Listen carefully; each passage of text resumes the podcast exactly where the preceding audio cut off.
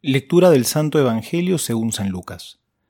Llegada la hora, se sentó Jesús con sus discípulos y les dijo, He deseado enormemente comer esta comida pascual con ustedes antes de padecer, porque les digo que ya no la volveré a comer hasta que se cumpla en el reino de Dios.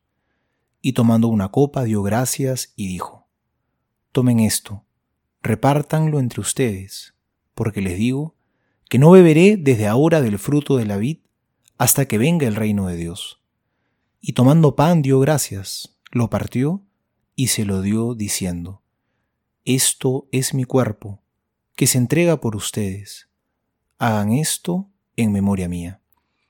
Después de cenar, hizo lo mismo con la copa diciendo, Esta copa es la nueva alianza, sellada con mi sangre, que se derrama por ustedes.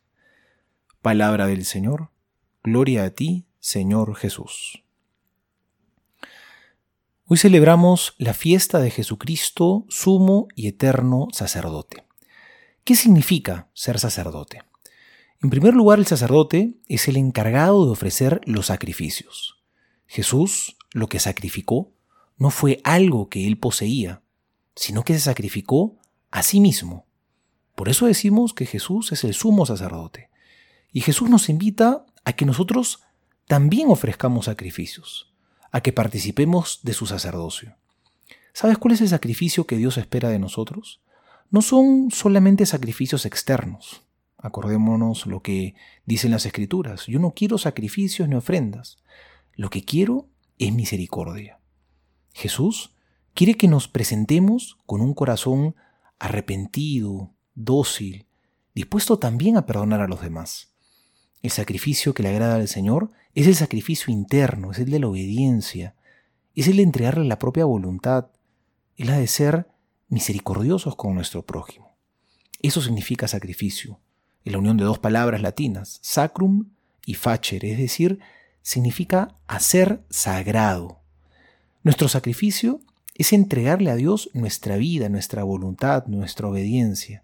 Y es así como hacemos sagrada nuestra vida, así nos santificamos, cumpliendo el plan de Dios.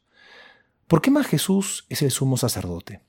Porque es el mediador entre Dios y los hombres. Es Dios mismo hecho hombre, que vivió como hombre, padeció como hombre, murió como hombre. Es el pontífice, palabra que viene también de dos términos latinos, pont y facere. Es el que hace puentes. Es sumo sacerdote porque es el mediador, es el puente que nos lleva al Padre. Jesús no construye muros, sino que como sumo sacerdote hace puentes para que podamos vivir en unión con Dios.